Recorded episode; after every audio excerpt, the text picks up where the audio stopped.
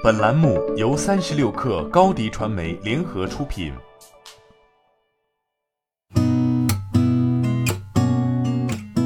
八点一刻，听互联网圈的新鲜事儿。今天是二零二零年六月二十八号，星期日。您好，我是金盛。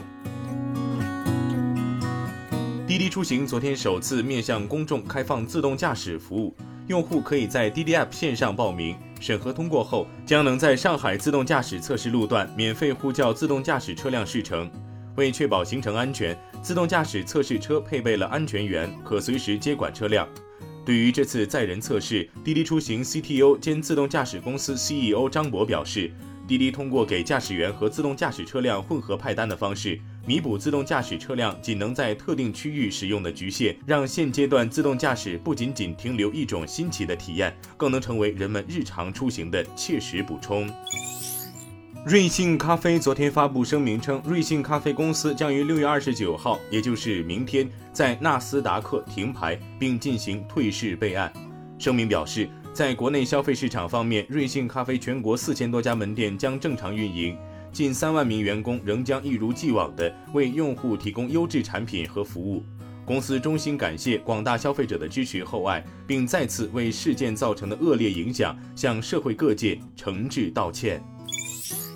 近日有消息称，Airbnb 濒临破产。消息来源于一张 Twitter 截图。Airbnb 联合创始人兼 CEO 布莱恩·切斯基亲口承认，过去我们花了十二年的时间建立了 Airbnb 的业务，现在却在四至六周内失去了几乎所有业务。Airbnb 官方微博发布回应称：“谢谢关心，纯属谣言。”并指出网上流传的截图是断章取义。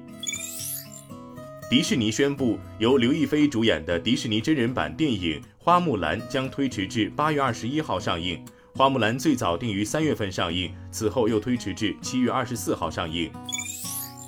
当地时间周五，在停止利用仇恨盈利运动的号召下，包括联合利华在内的近百家企业组织先后宣布停止投放在美国的社交媒体广告。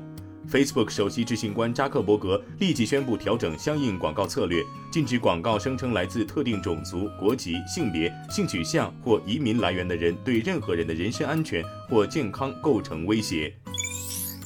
苹果公司近日公布的另一项专利申请显示，苹果的工程团队已经开发出一种新的方法，可以用超薄的堆叠层来制作触摸屏。这种方法可以直接减少显示屏层的结构，此外也可以减轻设备的重量。更为轻薄的显示结构可以应用于 iPhone、iPad、Apple Watch、iPod Touch。当然，如果苹果未来决定走这条路的话，这项技术也可以应用于 MacBooks 和 iMac。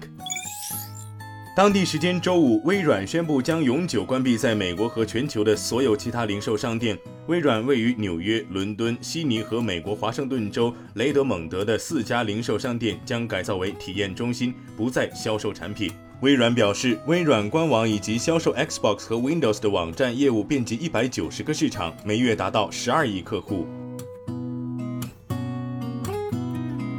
今天咱们就先聊到这儿。编辑崔彦东，我是金盛，八点一刻，咱们明天见。